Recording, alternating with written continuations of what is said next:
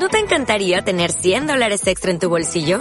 Haz que un experto bilingüe de TurboTax declare tus impuestos para el 31 de marzo y obtén 100 dólares de vuelta al instante. Porque no importa cuáles hayan sido tus logros del año pasado, TurboTax hace que cuenten. Obtén 100 dólares de vuelta y tus impuestos con 100% de precisión. Solo con Intuit TurboTax. Debes declarar para el 31 de marzo. Crédito solo aplicable al costo de la presentación federal con TurboTax Full Service. Oferta sujeta a cambios o cancelación en cualquier momento.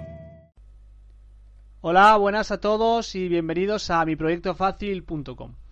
Ya sabéis que todos los posts os los podréis descargar tanto en audio como en PDF, para que lo podáis escuchar offline y leer cuando os dé la gana en vuestros dispositivos móviles o en el Kindle. En este primer post, como el propio título indica, os voy a hablar de los mapas mentales, una herramienta mágica para ordenar nuestras ideas. He dividido el post en tres puntos. El primero es descubre la herramienta. El segundo comprende la herramienta y el tercero, pruébala. ¿Cuántas veces habéis tenido tantas buenas ideas en la cabeza que no habéis sabido cómo empezar a materializarlas? ¿Y cuántas habéis sufrido para recordar una presentación oral? ¿Cuántas veces habéis sentido que no emprendéis un proyecto por no tener una perspectiva clara de la situación? En este post os voy a presentar una herramienta mágica que no he parado de usar desde que descubrí y que pone solución a todos estos problemas. Como ya hemos dicho, esta herramienta es los mapas mentales. Antes de nada, me gustaría dejar claro que cuando descubro una herramienta, me gusta probarla e ir modificándola a mi antojo, para que se ajuste a mis necesidades y a mi forma de trabajar. La tuneo hasta que con el tiempo quede perfecta para mí. Por tanto, nada de lo que yo explique aquí va a ser algo universal ni inamovible, sino algo que yo he probado y que a mí me ha servido. Y esto mismo es lo que os recomiendo a vosotros. Mind mapping, o implementar mapas mentales, es volcar las ideas que tenemos en nuestro cerebro en un papel, de forma que de un vistazo rápido podamos identificar el objetivo principal del proyecto, las ideas principales y las subideas que nacen de cada una de estas.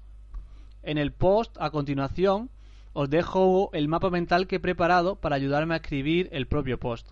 Y si seguís leyendo, al final del todo os dejaré un vídeo en el que os muestro paso a paso cómo lo he realizado. Ahora voy a contar varias recomendaciones personales. La primera es que yo prefiero hacerlos a mano, antes que usar una herramienta digital. La razón es que mientras que los diseño, los voy introduciendo inconscientemente en mi mente, mientras que cuando lo he probado hacer ordenador, esto no me sucede. La segunda es que introducir colores os ayudará mucho a diferenciar más fácilmente las conexiones entre ideas. Por ejemplo, cuando preparéis una presentación oral, los colores os ayudarán a saber en qué tema estáis en cada momento. La tercera es que yo dedico entre 20 y 30 minutos a crear un mapa mental. Y aunque no lo creáis, algunos me han hecho ahorrarme más de 8 horas de trabajo. Lo divido en dos pasos. El primero hacerlo a sucio y el segundo pasarlo a limpio. Cuarta recomendación. El primer paso es una lluvia de ideas ordenada. Aquí podéis permitiros modificar, añadir y eliminar a vuestro antojo.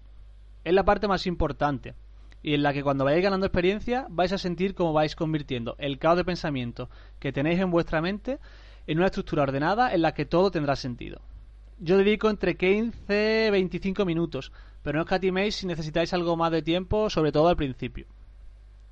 Y por último, una vez que creo que está acabado, me gusta dibujarlo en una hoja a limpio y con colores, mientras hago un repaso final del resultado. Además, eh, lo podréis colocar en un lugar cercano de, trabajo para tenerlo a mano y empezar el día dedicándole un minuto a estudiar la situación del mismo en cada momento. Vamos al segundo punto que habla de comprender la, la herramienta. Bien, el objetivo central tiene que ser concreto. Ligarme a María en tres citas. Aprobar las oposiciones de bombero en un año. O escribir un post sobre mapas mentales práctico e interesante. Esta idea central está conectada directamente con todas las ideas principales. La gran mayoría de autores aquí usa las ramas como ideas principales y las ramitas que nacen de ellas como subideas.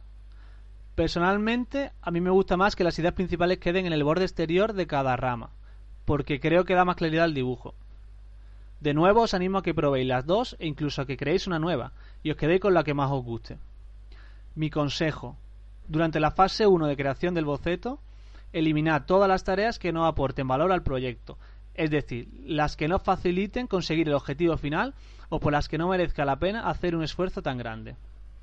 Por ejemplo, si para ligaros a María creéis que regalarle una vuelta al mundo os ayudará, solo que para ello debéis ahorrar durante cinco años, os aconsejo que la eliminéis y penséis en otra acción más eficiente.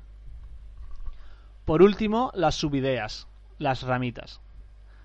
De nuevo, depende mucho del detalle al que necesitéis llegar, pero para un proyecto personal, en principio, dos o tres subideas por idea principal deberían ser suficientes. Estas tareas más pequeñas son las que os van a ayudar a pasar a la acción. Para mí, la gran diferencia entre la gente exitosa y la que no, ya que os ayudarán a meterle mano a una tarea grande más fácilmente. Para entender mejor este concepto, os recomiendo que veáis el TED del gran Joseph Ahram. Os va a gustar. Por ejemplo, cómo provocar una puesta de acción.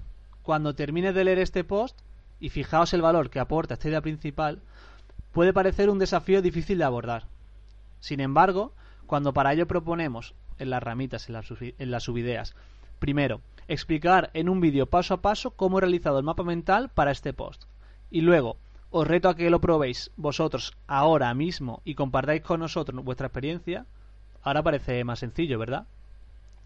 Si queréis profundizar en el tema de mapas mentales, os dejo de nuevo un par de links, ¿vale? La página web de su creador, de Tony Buzan, y un TED Talks que también es bastante interesante. También os dejo uno de los libros de Tony, cómo crear mapas mentales, y si queréis podéis buscar más por el, por el Amazon. Además, pongo aquí que si lo googleáis podréis pasar los siguientes 30, 40, 50 días leyendo sobre diferentes enfoques. Pasamos al último punto, prueba la herramienta.